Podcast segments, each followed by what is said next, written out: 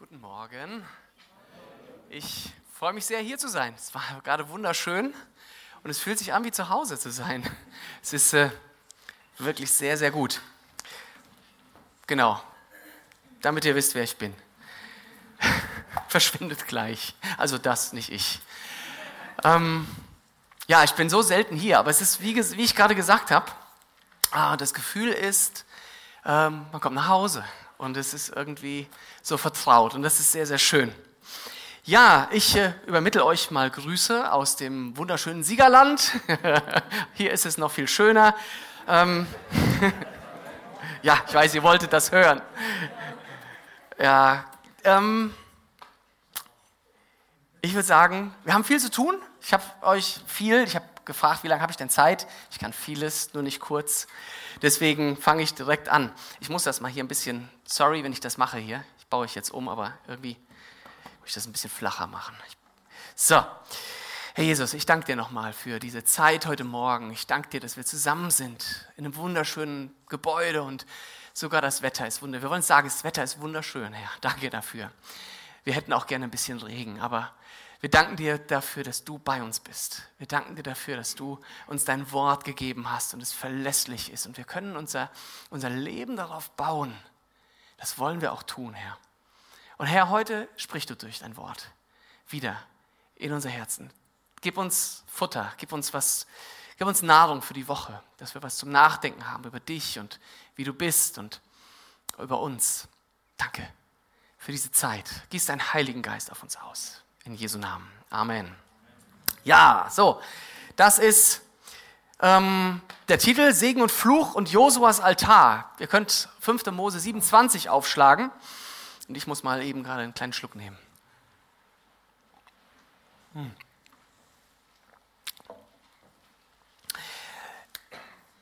Ich weiß nicht, ob ihr schon mal in Israel gewesen seid. Falls nicht, nutzt die Chance, die Preise steigen immer mehr. Und ähm, wir machen, wir planen gerade eine Reise nach Israel und es springen uns immer mehr Leute ab, weil sie sagen, wir wissen nicht, was die Gasrechnung bringt und ob wir uns das leisten können. Und, ähm, und ich denke, ich kann das sehr verstehen, aber nächstes Jahr wird es teurer. Und deswegen, ähm, ich durfte schon zweimal da sein und ähm, was einem auffällt, ist, dass das ganze Land natürlich äh, ständig umgegraben wird. Seit ungefähr 160 Jahren plus minus ähm, wird das Land von Archäologen erforscht und es ist eine wahre Schatzkammer. Ähm, der Staat Israel hat auch ein riesiges Interesse daran, so viel äh, jüdische äh, Überreste auszugraben, wie nur irgendwie möglich und zugänglich zu machen. Das liegt einfach daran, dass sie auf diese Art und Weise beweisen können, dass sie einen Anspruch auf das Land haben. Ne? Das äh, ist ja ganz, ganz wichtig äh, vor der ganzen Welt, vor der arabischen Welt. Ähm, und dann wird ausgegraben, wie verrückt. Aber das ist unheimlich interessant. Und äh, mittlerweile ist so biblische Archäologie für mich, ich kann nicht sagen, dass ich jemals gemacht hätte, aber darüber zu lesen und da, mich damit zu beschäftigen, ist einfach äh, wahnsinnig wichtig für mich geworden. Und auch äh, wahnsinnig hilfreich für unseren Glauben. Und ähm, auch für uns als bibelgläubige Christen ist es halt, diese ganzen Ausgrabungen, alles das, was man dort findet, sind ein wahnsinniger Gewinn. Ähm, früher hieß es viel häufiger, ja, diese ganzen Sachen, die man da in der Bibel liest, besonders im Alten Testament, das ist ja alles, ach, alles ganz anders gewesen. Da gibt es ja überhaupt keine Hinweise dafür, gar keine Beweise dafür, dass das alles so stattgefunden hätte. Es passt hinten und vorne nicht, von der Zeit her nicht und so weiter. Jetzt muss ich noch sagen, ich bin überhaupt kein Experte, was biblische Archäologie angeht. Null. Nicht, weder habe ich das studiert, noch habe ich da jemals selber was ausgegraben. Aber ich glaube mittlerweile genug zu wissen, um ähm, zu wissen, dass man das heute fast gar nicht mehr sagen kann. Oder nur noch sehr, sehr schwer oder vor Leuten, die gar keine Ahnung haben. Und ich hoffe, das kann ich ein bisschen ändern, wenigstens für euch heute Morgen. In den letzten Jahren sind so unglaublich viele Entdeckungen gemacht worden, dass man, wir Christen, fast das Gefühl hat, ich glaube, den Juden geht es vielleicht auch so, die gläubig sind, da, als ob Gott uns, die Leute dort, mit der Nase drauf stoßen würde, hey, grab mal hier, hey, grab mal da. Weil was da zusammengekommen ist, ist einfach unglaublich. Und wir merken einfach, die Bibel hat einfach recht. Sie hatte immer recht. Wir hatten es nur noch nicht gefunden. Und Die Bibel ist ein historisches Dokument. Altes, Neues Testament, beides. Und ähm, paar Beispiele dazu, was man so in den letzten Jahren eben gefunden hat. Ne? Jericho, die Mauern, die eingestürzt sind unter Josua. Ne? Kommt man dahin, findet man Mauern, die tatsächlich nach außen eingestürzt sind. Total genauso, wie die Bibel das sagt. Dann gibt es ah, ein ganz, ganz wichtiger Fund, ganz oben im Norden gemacht. Eine, eine Tafel, eine Steintafel mit dem Namen des Königshauses David drauf. Bevor man die gefunden hatte, gab es keinen außerbiblischen Hinweis darauf, dass es das Königshaus David jemals gegeben hatte. Also konnten die Leute sagen, steht in der Bibel, aber ja und? So, und jetzt gräbt man diese Steine aus und da steht Davids Name drauf. In Jerusalem, der Teich von Siloa, den ihr aus der Bibel kennt, wo der Blindgeborene sich das Gesicht waschen sollte, hat man, ich glaube, erst 2003 äh, entdeckt und ausgegraben. Oder zumindest zum Teil, so eine Ecke hat man ausgegraben. Ähm, super interessant. Ich weiß noch, vor, vor Jahren hieß es noch Pontius Pilatus. Naja, ob es den jemals gegeben hat, ne? wirklich nicht so ganz klar, bis man in Caesarea so einen schönen Stein drauf aus, da steht der Pontius Pilatus drauf, beziehungsweise Pons fehlt, aber Tius Pilatus steht noch da. Und äh, das kann man natürlich äh, sich zusammenreimen. Mehr noch, ein Siegelring mit seinem Namen. Schon in den 60er Jahren ausgegraben. Allerdings hat man dann so lange gebraucht bis heute, um herauszufinden, dass ähm, dass da tatsächlich sein Name draufsteht, der war einfach so verkrustet und so verschmutzt. Und so weiter. Den Sarkophag von Herodes, die Knochen des Hohenpriesters Kaiphas und sogar, und das ist super spannend, wird jetzt gerade das echte Sodom ausgegraben. Es gab ein Sodom, wo man dachte, das könnte es gewesen sein, ähm, an einem ganz anderen Ort, als die Bibel sagt. Aber seit ein paar Jahren wird Sodom ausgegraben und das ist wahnsinnig interessant. Das ist alles heute nicht unser Thema. Ähm, aber ich habe mir gedacht, wenn ich schon mal irgendwo als Gastredner bin, dann ähm, mache ich es auch so, dass es mir Spaß macht und nicht nur euch. es war eine Menge Arbeit, aber die Predigt habe ich in Siegen noch nicht gehalten, aber jetzt habe ich mal eine in petto, wenn ich mal nach Siegen komme. Also ihr kriegt das Original und äh, dann kann ich die Fehler auch nachher noch ausmerzen. okay, ähm, lass uns nach Nablus gehen. Nablus liegt im sogenannten Westjordanland und ein Stückelchen nördlich von Jerusalem, falls ihr so ein bisschen das vor Augen habt, wo das sein könnte.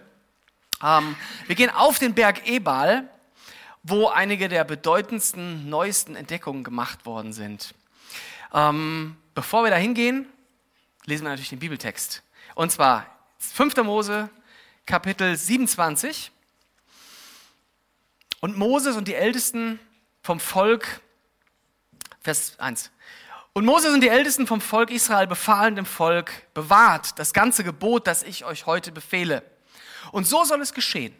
An dem Tag, an dem ihr über den Jordan in das heilige Land hineinzieht, heilig habe ich dazu gefügt, dass der Herr, dein Gott, dir gibt, sollt ihr große Steine aufrichten und sie mit Kalk bestreichen. Und du sollst alle Worte dieses Gesetzes auf sie schreiben, wenn du hineingekommen bist damit du in das Land kommst, das der Herr, dein Gott, dir gibt, ein Land, das von Milch und Honig überfließt, wie der Herr, der Gott deiner Väter zu dir geredet hat. Und es soll geschehen, wenn ihr über den Jordan gezogen seid, dann sollt ihr diese Steine, über die ich euch heute Befehl gebe, auf dem Berg Ebal aufrichten und du sollst sie mit Kalk bestreichen, dann werden sie weiß. Und dort sollst du dem Herrn, deinem Gott, einen Altar bauen ein Altar aus Steinen.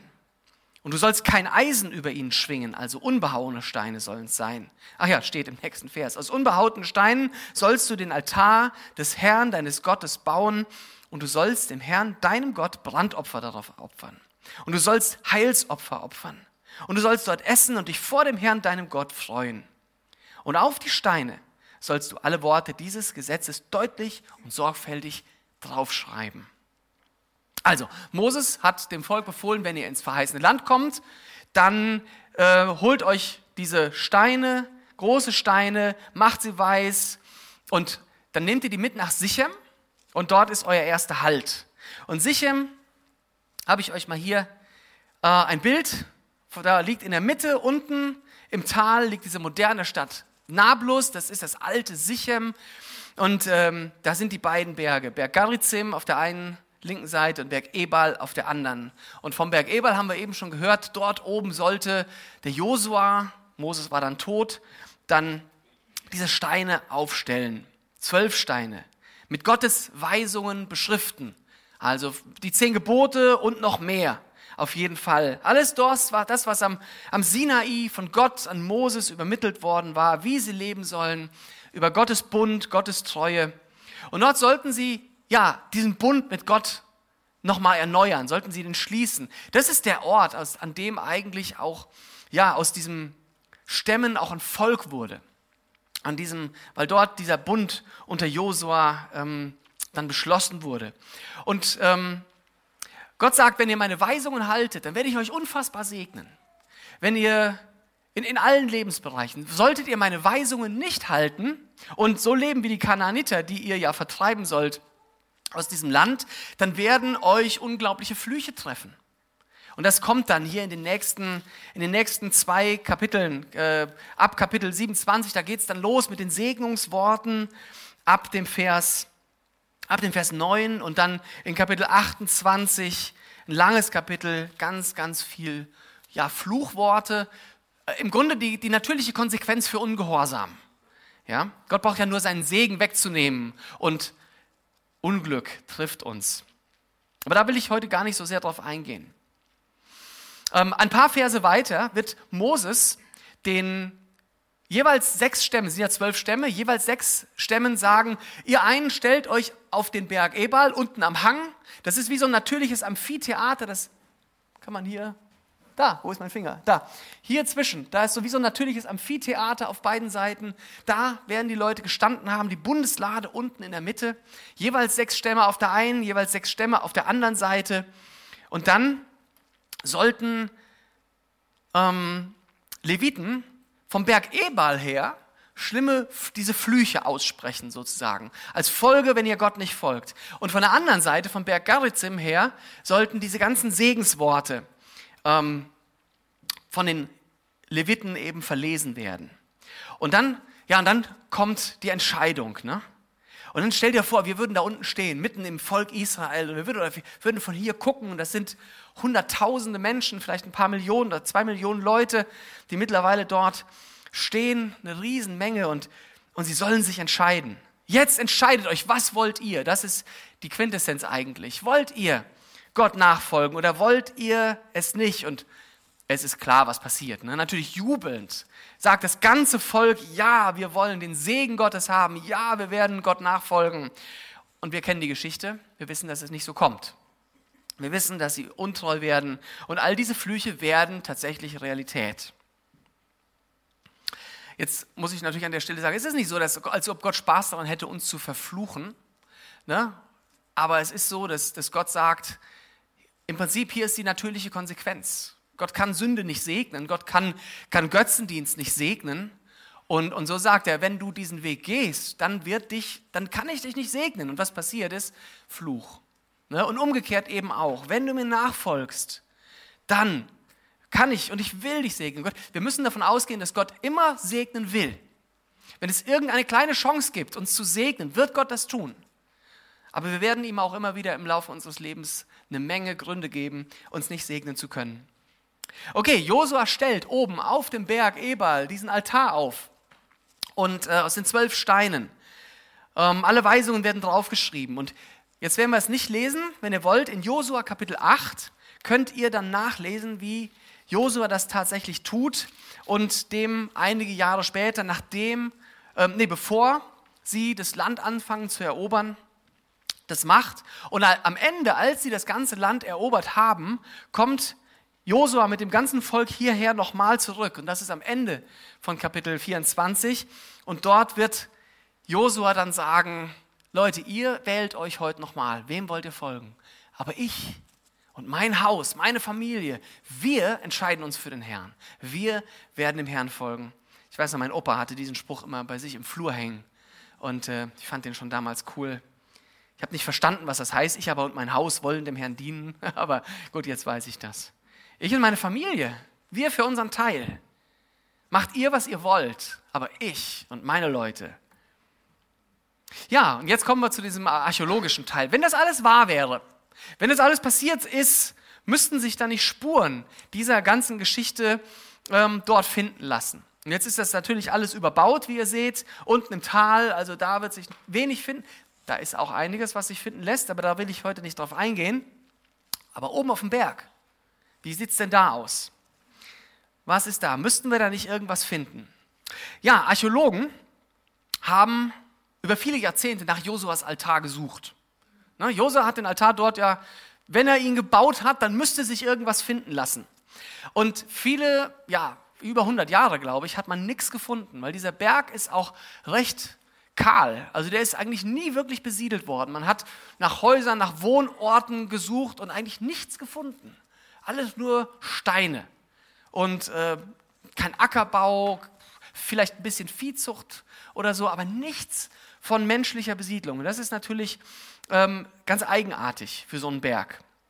Ähm, 1980 beginnt dieser Mann hier, der heißt Adam Sertal. Das ist ein jüdischer Wissenschaftler. Ich glaube, der war auch körperbehindert und hatte, der hatte diese Krücken. Archäologe auf Krücken hat man ihn genannt. Und er hat angefangen, nach Besiedlungsspuren nochmal zu suchen. Und ähm, das Interessante ist, dass der Mann nicht religiös war, also wirklich ein reiner Wissenschaftler, Jude, aber nicht religiös. Er hielt die Bibel nicht für Gottes Wort und er suchte auch nicht nach einem Altar. Also für ihn war das sowieso Quatsch. Ähm, er wollte einfach mal gucken, was ist denn eigentlich da? 1980 fand er dann eine Struktur, wirklich eine, die völlig anders war als alles, was er bis jetzt, was man bis jetzt so irgendwie gefunden hatte. Ähm, und auch alle anders. Und er konnte das nicht einordnen. Und so sieht es aus, aus dem, aus dem Luftbild. Und ähm, ja, das war ihm völlig unklar. Also keine Fenster, keine Türen, dafür eine lange Rampe. Die Rampe, die könnt ihr ja an der Seite so, die, die kommt hier von, von der Seite, kommt die hoch. Da seht ihr eine Rampe. Und dann oben so ein erhöhter Teil und das ist nicht so. Was ist das?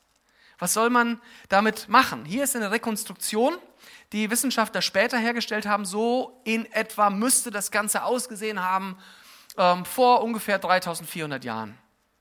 Ja, da seht ihr die Rampe und ein erhöhtes Platt, Plateau. Ja, was ist das? Es ist schwierig zu sagen, was man mit so einem, mit so einem Ding anfängt. Jetzt sage ich euch, was er gefunden hat. Als erstes fand er neben der Rampe auf beiden Seiten riesige Mengen an Tonscherben. Und äh, diese Scherben, die ließen sich datieren. Damit hatte man erstmal einen Anfallspunkt, wo sind wir denn jetzt hier eigentlich? Und zwar liegen wir ungefähr, die Tonscherben waren ungefähr aus dem Jahr 1200 bis 1000 vor Christus. 1000 vor Christus ist die Zeit von König David. 200 Jahre davor war also dort angefangen worden, ja, irgendwas zu machen. Das ist die Zeit der Richter in der Bibel. Eure Zeit, die Richter, von denen ihr dort lesen könnt, ne? die ganzen Leute, die dort ähm, Gideon und Othniel und Deborah und alle, wie sie alle heißen. Dann fand man, ihr seht diese, diese Gruben da so, links, rechts sind so Gruben. Das sind Abfallgruben. Und in diesen Abfallgruben fand man ähm, neben den Tonscherben riesige Mengen von verkohlten Tierknochen. Und diese verkohlten Tierknochen, da hat man man hat insgesamt über 950 verschiedene Tiere ähm, identifizieren können, hat man sich sehr genau, sich sehr lange Zeit für genommen. 800 Proben hat man nach Jerusalem geschickt zur Uni und hat sie dort analysieren lassen, was sind das für, für Knochen. Und man hat festgestellt, wirklich sämtliche Knochen, alle, 100% aller Knochen, die man untersuchen hat lassen, waren junge Tiere unter ein Jahr, Tiere, die auf offenem Feuer verbrannt worden waren, und es waren ausschließlich Schafe, Ziegen, Rinder und sogar ein paar Rehe dabei. Kein einziges Schwein, kein Hund, kein Pferd oder Esel. Und das ist ganz bedeutsam. Denn was bedeutet das? Was sind das für Tiere? Ähm, diese Tiere findet ihr alle in der Bibel und es sind koschere Tiere. Das sind kultisch reine Tiere. Gott hatte gesagt, diese Tiere sind rein, die anderen Tiere sind unrein. Diese Tiere dürft ihr essen Dürft ihr auch opfern, sollt ihr auch opfern und von den anderen Tieren lasst ihr die Finger. Beim Schwein ist das uns allen klar. Ne? Beim Schwein ist das, ist das logisch. Kein einziges Schwein. Und dann ist natürlich mittlerweile ist klar geworden, das hier ist eine Kultstätte. Eine kultische Stätte, also ein Altar, ein, ein Opferplatz, ein Opferungsort. Und diese Tiere, die wurden hier geopfert und verzehrt. Aber dieser Platz, und das merkt man an den Tieren, an den Tierknochen, das ist kein kananitischer Platz, weil die hätten sich, die hätten alles Mögliche geopfert. Schweine auf jeden Fall, die haben auch geopfert. Aber dieser Ort ist eindeutig hebräisch, eindeutig jüdisch. Gibt es gar keinen Zweifel daran. Dann guckte man natürlich weiter und das hat alles lange gedauert, das hat man nicht auf den ersten Blick gesehen. Man hat äh, ausgegraben und so weiter. Dann hat man sich natürlich das Baumaterial von diesem, von diesen, ähm, ich gehe mal eins zurück hier, könnt ihr es nochmal sehen, das sind unbehauene Steine. Haben wir eben in dem Text gelesen, ne? Was hat Moses eindeutig hier gesagt? Josua, nimm dir unbehauene Steine. Und so war das bei den Juden immer. Ja? Die durften keine behauenen Steine nehmen, um ihre Altäre davon zu bauen. Die Kananiter haben das gemacht. Also die haben gedacht, natürlich nur vom Besten. Wir, ne, wir machen wunderschöne, wunderschöne Steine und die werden passgenau zusammengefügt. Dann haben wir den tollsten Altar der Welt. Bei den Juden war das immer anders.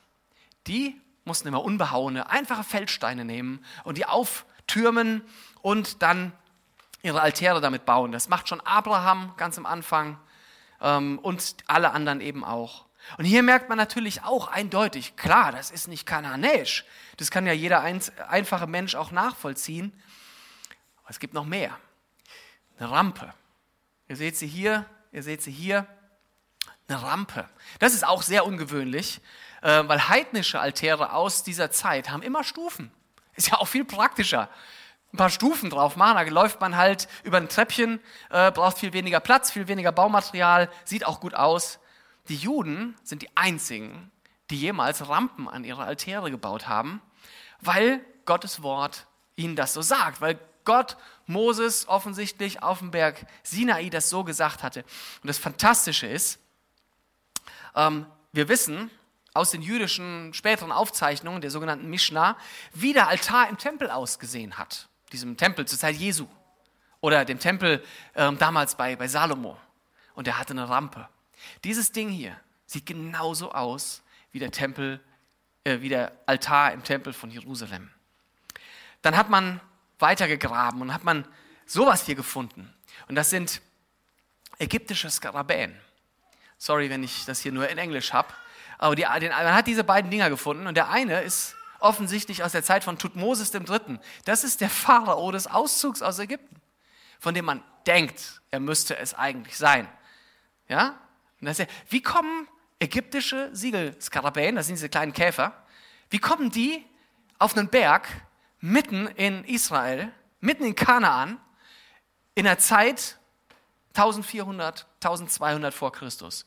Wo kommen die her? Hat vielleicht irgendjemand hier Verbindungen? Ne, offensichtlich hat hier irgendwer Verbindungen nach Ägypten gehabt. Also wichtig, wichtig für uns nur zu wissen, die Dinger haben da gelegen. Die sind einfach da. Kann man nicht weg. Irgendwie sind sie dahin gekommen. Und mittlerweile ist klar, das ist ein eindeutig jüdischer Opferaltar. Und zwar auf dem Berg, von dem die Bibel sagt, wo er stehen soll. Der steht nicht auf dem Berg Garizim, der steht auf dem Berg Ebal. Und auf dem Ebal ist sonst nichts. Auch interessant. Und man weiß mittlerweile, zur Zeit der Richter, das ist etwa 200 Jahre nach Josua, war dieser Altar im Vollbetrieb. Also ne, eine Menge Tiere sind dort geopfert worden. 200 Jahre danach Konnte man an den Scherben sehen, ne? 1400, äh, nee, 1200 bis 1000 vor Christus. So lange war dort jede Menge Leben. Also Leute, die dort auch hingekommen sind, geopfert, Opfer gebracht haben und so weiter. Extra dort die Anreise angenommen hat. Ja, könnte das am Ende möglicherweise tatsächlich der Altar sein, den die Bibel beschreibt? Man muss das ja, man muss es immer kritisch sehen. Und bis heute gibt es eine Menge Archäologen in Israel, die sagen auf keinen Fall, das kann gar nicht sein. Wisst ihr, was ich glaube? Ich glaube, es ist, er ist es nicht. Jetzt habe ich euch das alles erzählt. Wofür? Ich glaube tatsächlich, und ich bin ja kein Experte, ich glaube, er ist es nicht. Erstens deswegen, weil er einfach ein bisschen später gebaut worden ist. 200 Jahre nach Josua gebaut worden ist, mindestens. Da war Josua schon lange nicht mehr da. Also welchen Altar hat Josua gebaut? Aber als man den Altar öffnete, also oben diese Plattform, ich gehe nochmal zurück hier, ne? als man diese Plattform hier aufgemacht hat, um einfach mal zu gucken, was ist da? Also hier war ja auch vieles schon eingestürzt, wie man hier sieht. Ne? Als man da genauer geguckt hat, fand man in der geometrischen Mitte, Also macht ihr hier, macht mal so ein, so ein X. Hier einfach, also hier oben, da macht mal so ein X durch und genau in der Mitte fand man einen weiteren Altar. Einen kleinen, einen runden.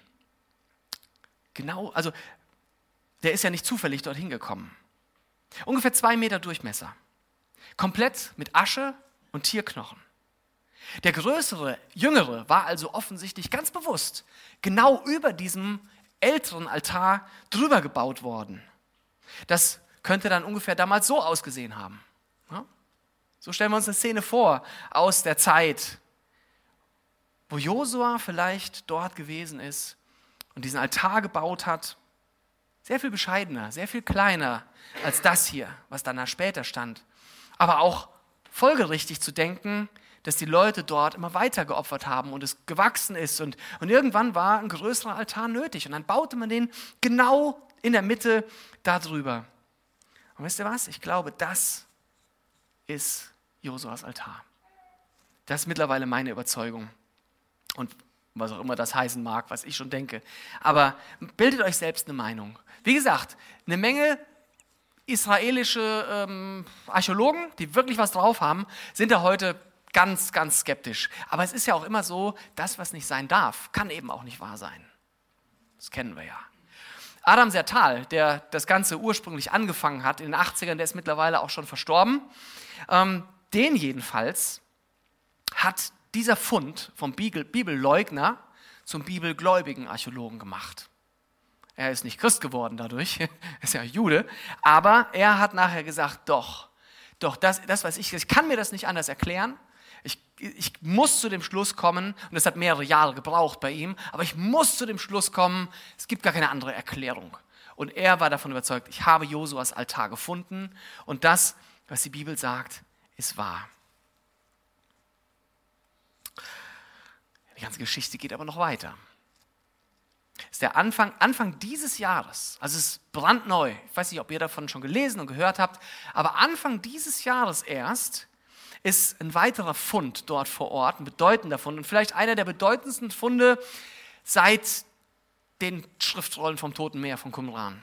Also wirklich in dieser Liga spielt dieser Fund bekannt gemacht worden. Gefunden hat man es schon 1999, nee, 2019, halt, 2019 hat man es gefunden, aber erst jetzt im Februar, März äh, auf einer Pressekonferenz bekannt gemacht worden. Man hat, nämlich, man hat nämlich mittlerweile den Schutt, den Adam Sertal damals von dem Altar äh, entfernt hat, den hat man jetzt mit neuen Methoden nochmal durchgesiebt. Mittlerweile macht man das nass. Ja, und dann ist der ganze Staub weg und dann findet man nochmal Sachen, von denen man vorher nicht wusste, dass sie da waren. Da war was auf dem Schuttberg, auf dem Schutthaufen gelandet. Und zwar das hier. Das Ding ist winzig, so klein. Zweimal zwei Zentimeter groß. Ihr seht das an dem Maßstab dort. Klar hat man das erstmal nicht gefunden. Das ist eine kleine Bleitafel.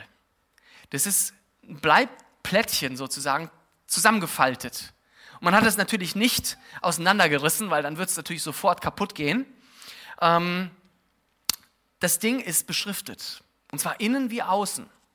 Dass es innen beschriftet ist, weiß man, weil man es unter einen Computertomographen gelegt hat und hat das in vielen Schichten ne, sich genau angeguckt, wie wenn, wenn du ins Krankenhaus gehst äh, und die, die Knochen und Organe in Schichten abgebildet werden. Das hat man hiermit gemacht, mit einem speziellen Gerät und hat dabei eben jede Menge Buchstaben gefunden. Und, äh, und dieser Fund ist wirklich der erste seiner Art, einzigartig in Israel. Ähm, er ist beschriftet mit, einer, mit einem Vorläufer der aramäischen Sprache. Proto-Aramäisch heißt das. Ein Vorläufer, also noch vor dem, was die Juden später als Hebräisch dann oder Aramäisch gesprochen haben. Und äh, warum hat man das? Da hat jemand was auf Blei geschrieben. Warum hat er das gemacht? Also mit so einem irgendwie eisernen, mit so einem, mit so einem Metallstab. Aber es ist wirklich, es ist winzig, ja? Warum hat er das gemacht? Naja, worauf hat man damals geschrieben? Papyrus vielleicht oder Pergament? Bin mir nicht sicher. Ich glaube, wird später erst erfunden. Aber Papyrus ne, ist sehr, zerfällt ja sehr schnell. Wenn man also etwas sozusagen für die Ewigkeit aufheben wollte, dann hat man es auf ein dauerhaftes Material geschrieben. Und Blei war damals eben ja, das Ding. Und dieses, dieses kleine Teil hier ist 3400 Jahre alt. Und die Schriftzeichen sind immer noch zu sehen. Für uns nicht zu sehen. Aber vielleicht könnt ihr ein paar Sachen erahnen. Es könnte so aussehen wie irgendwas. Also Wissenschaftler sind da natürlich besser und die können das tatsächlich sehen. Interessant ist auch, dass es in der Bibel so einen Hinweis gibt, auf diese Praxis auf Blei draufzuschreiben. Und zwar hier bei Hiob, Kapitel 19. Und dass doch meine Worte aufgeschrieben würden, dass sie in ein Buch kämen und aufgezeichnet würden mit eisernem Griffel und Blei und in den Felsen gehauen würden für ewig. Ihr merkt das, ne? Blei ist das, worauf man schrieb, auch damals schon. Und Hiob ist das älteste Buch der Bibel, da ist man sich ziemlich sicher. Also damals schon war das bekannt, in Blei zu schreiben, wenn man was schreiben wollte. Und was man eindeutig identifizieren kann, auf, war so eines der ersten Dinge, die man eindeutig identifizieren kann, konnte, waren diese drei Buchstaben. Y, H, W. Hebräisch müsste ich eigentlich andersrum schreiben, aber hier. Und vielleicht wisst ihr, dass der Gottesname Yahweh aus vier Buchstaben besteht. Y, H, W, H. Und dieser dritte, dieser vierte Buchstabe fehlt hier einfach, aber die Bedeutung ist dieselbe. Das ist Gottes Name. Der findet sich auf diesem kleinen Ding zweimal. Hier wissen wir also auch wieder, es ist, sind nicht die Kananäer, die das gemacht haben.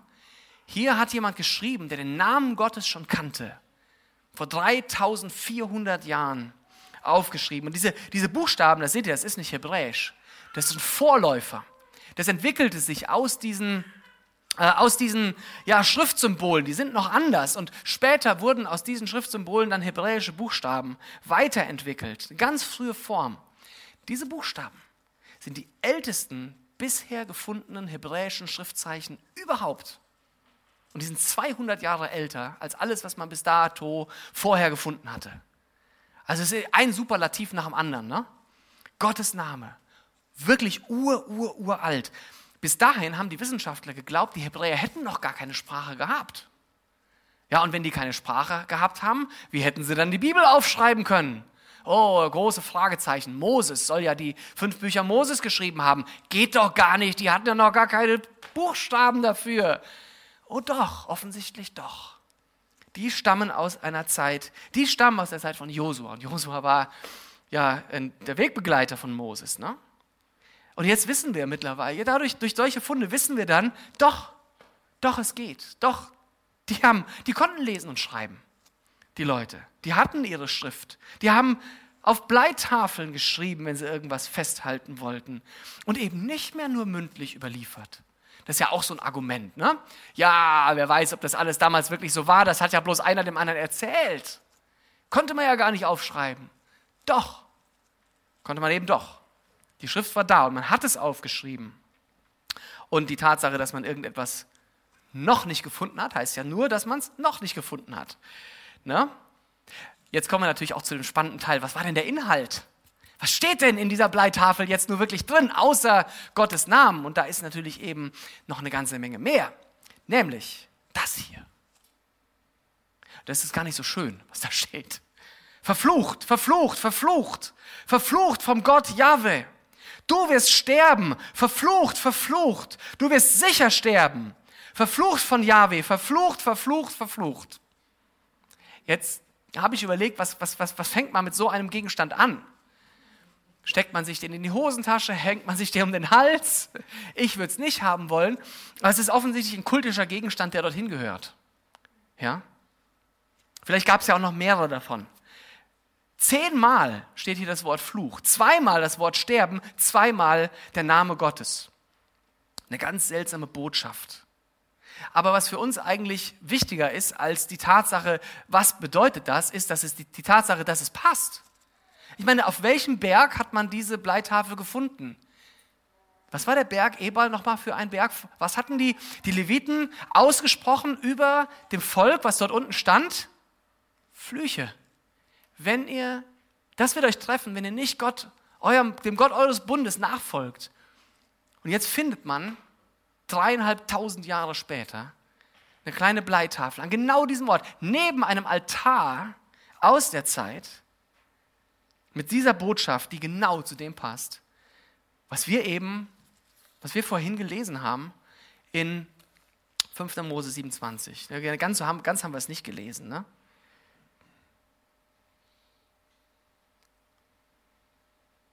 Ich lese das mal. Moses befahl dem Volk an jenem Tag und sagte, wenn ihr über den Jordan gezogen seid, dann sollen diese auf dem Berg Garizim stehen und das Volk segnen. Simeon, Levi, Judah, Issachar, Josef und Benjamin. Und diese sollen auf dem Berg Ebal stehen zum Verfluchen. Ruben, Gad, Asser, Sebulon, Dan und Naphtali. Und die Männer, die Leviten, sollen anfangen, zu allen Männern von Israel mit erhobener Stimme zu sprechen. Verflucht sei der Mann, der ein Götterbild oder ein gegossenes Bild macht. Ein Gräuel für den Herrn, ein Werk von Künstlerhänden und es aufstellt.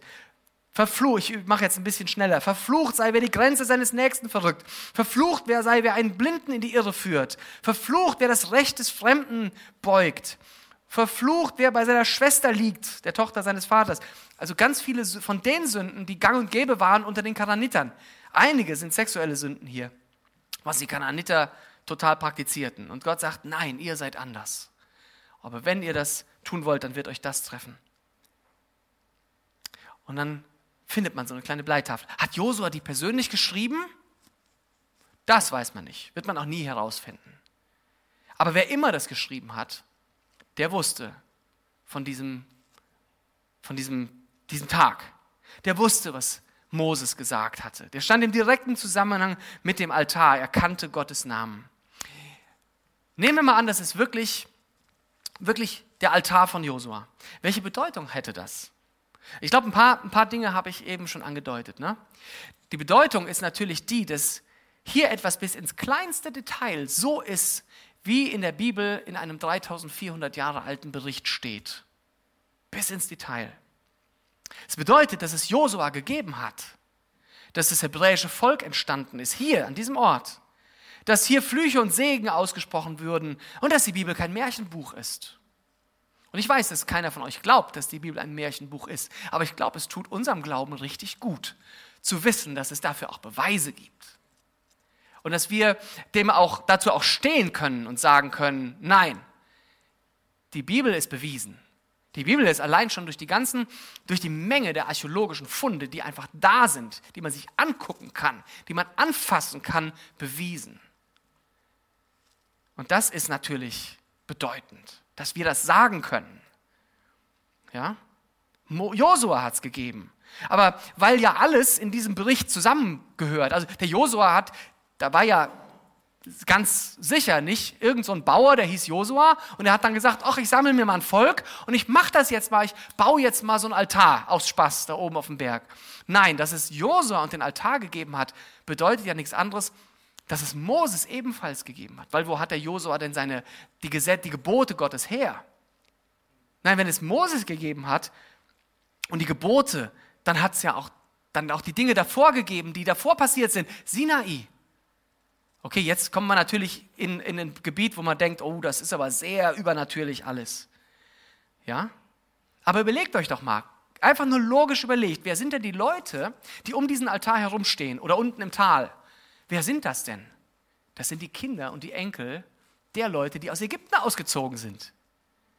Ich weiß nicht, welche Märchengeschichten du deinen Großeltern so alles glaubst und was die alles so erzählt haben. Aber die Leute sind auch nicht doof gewesen. Die hätten das nie im Leben geglaubt. Aber sie sind aufgewachsen, ihr ganzes Leben lang, Kinder und Enkel, ihr ganzes Leben lang mit den Geschichten vom Auszug aus Ägypten, vom Durchzug durch das Rote Meer, von der Versorgung mit, mit Manna und mit Wachteln in der Wüste 40 Jahre und wie alle Eltern gestorben sind. Das, ist, das haben die miterlebt. Das sind die Kinder, das sind die Leute, die aus der Wüste kommen. Kann man denen irgendwas vom Pferd erzählen? Ich vermute, das wird schwierig. Ja, das sind alles Dinge, die damit mit diesem Fund ja direkt zusammenhängen. Das ist ja eine ganze Kette von Dingen, die kommen. Und, und was, was danach eben alles passiert, ne? das hat ja auch damit zu tun. Je mehr man in Israel ausgräbt, desto glaubwürdiger wird der biblische Bericht. Und deswegen finde ich biblische Archäologie eines der spannendsten Gebiete für Christen überhaupt. Also für jeden, der irgendwie an die Bibel glaubt, ähm, überhaupt. Ich weiß noch, dass immer, immer wenn ich diesen Satz sage, Leute, die an die Bibel glauben, dann muss ich an meinen alten äh, Pfarrer denken, ähm, bei dem ich Konfirmationsunterricht gehabt habe. Und der sagte, ich glaube nicht an die Bibel, ich glaube an Gott. Und damals fand ich das total cool. Und heute denke ich, was für ein Schwachsinn. was für ein Schwachsinn. Ich glaube an die Bibel, an Gottes Wort. Wie lange bin ich eigentlich hier oben schon? Geht, ja, du weißt nicht, was ich noch habe. nee, es ist nur noch eine Seite. Tatsächlich, tatsächlich will ich noch mal ganz kurz zum Schluss auf äh, die beiden Berge äh, zurückkommen. Hier nochmal. Berg Ebal mit dem Altar oben, Berg Garizim, dazwischen Sichem oder das moderne Nablus. Ähm, das ist übrigens auch, wo der Jakobsbrunnen steht. Der Brunnen, wo Jesus, die, die Samariterin, das ist Samarien hier, das die Gebiet, die Samariterin trifft, das ist auch da unten. Und äh, noch viele andere Dinge mehr. Ähm, die beiden Berge, Ebal und Garizim selbst, glaube ich, tragen auch noch eine Botschaft für uns. Guckt euch die Berge mal an. Ihr könnt es auf diesem Bild sogar sehen.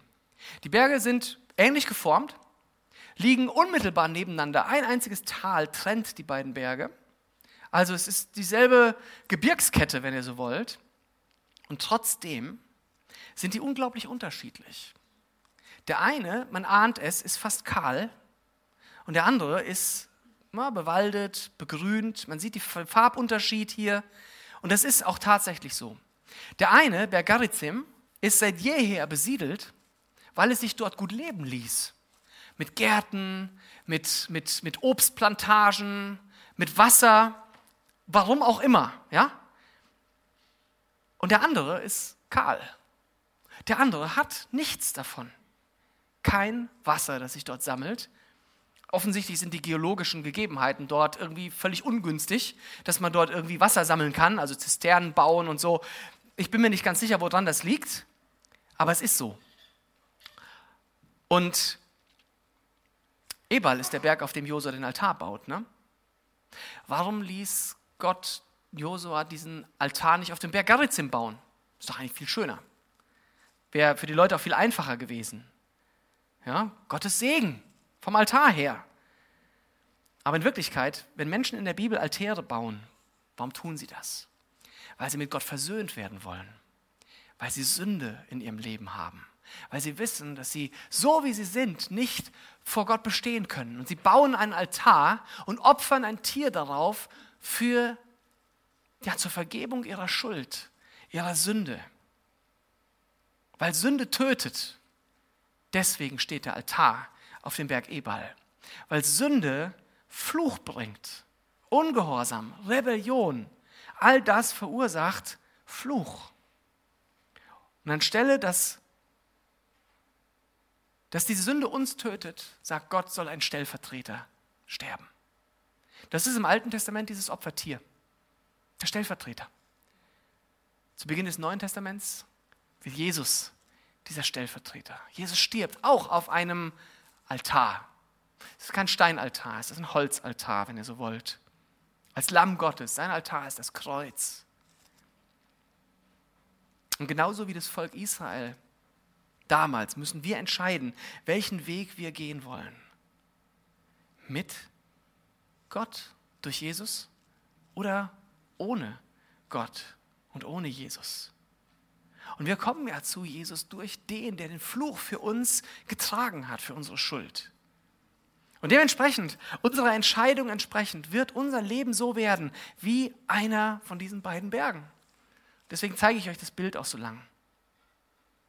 Weil wenn wir von Jesus getrennt leben oder auf Distanz leben, dann werden wir unfruchtbar. Wir werden kahl werden. Und ich glaube, dass die meisten von euch wissen, wovon ich rede.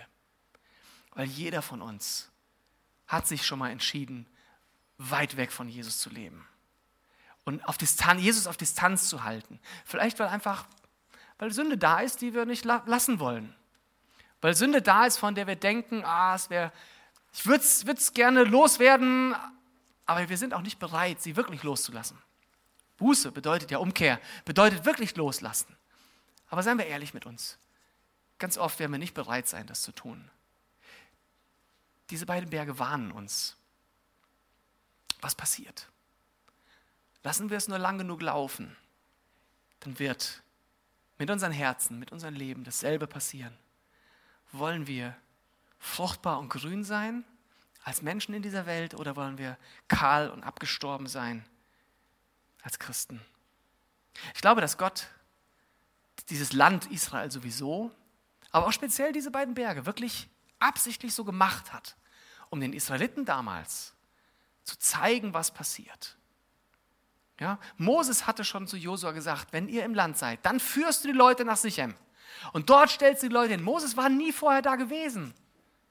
Woher wusste der das denn? Josua war nie vorher da gewesen.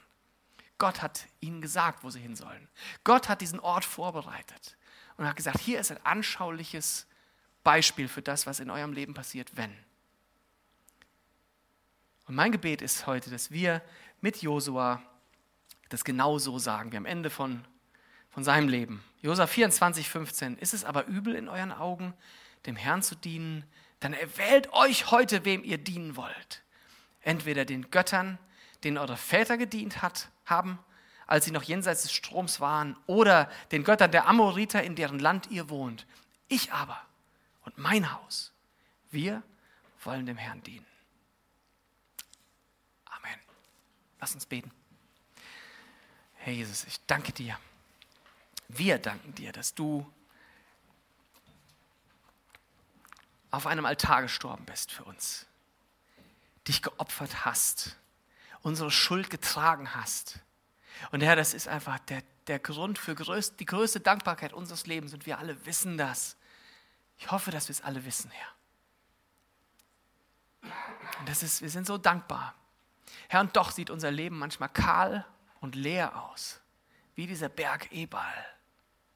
Herr, du hast mitten rein in diese Welt, hast du einen Altar gesetzt, auf dem du gestorben bist.